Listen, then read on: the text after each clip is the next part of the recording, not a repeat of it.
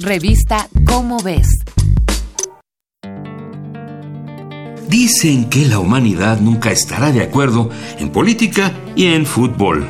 Hay quienes creen que la ciencia y la religión siempre serán eternas rivales. ¿Cómo olvidar que en el siglo XV se dieron uno de los agarrones más recordados? Todo gracias a un sacerdote que quiso devolverle la simplicidad a la astronomía. En 1514, el astrónomo Nicolás Copérnico compartió sus impresiones a algunos colegas. Sus afirmaciones fueron bien recibidas, incluso contó con el apoyo del Papa. Pero aún con eso, el joven no se animó a publicar nada. Copérnico deseaba algo más. Quería hacer teorías comprobables que fueran más allá de lo aparente. Así que con toda humildad volvió al principio.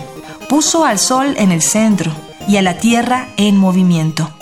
La idea no era para nada revolucionaria, pero para el joven Nicolás, poner la Tierra en movimiento hacía simples los cálculos. Copérnico estaba a punto de encontrar certezas científicas hasta que se cuestionó por qué no nos movemos con la Tierra.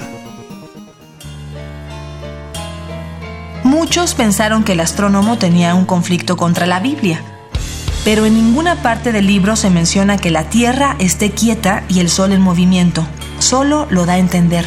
Algo así como cuando Dios detiene el sol a la mitad del cielo para ayudar al ejército de Josué a ganar una batalla. En el libro sagrado de la religión católica no hay pasaje que señale como dogma de fe la inmovilidad de la Tierra. Y eso que ya vimos que el propio Papa era partidario de la teoría heliocéntrica de Copérnico.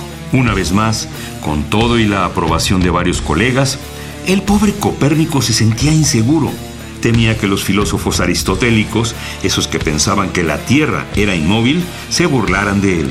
No sabemos de dónde ni cómo Copérnico tomó fuerzas y escribió.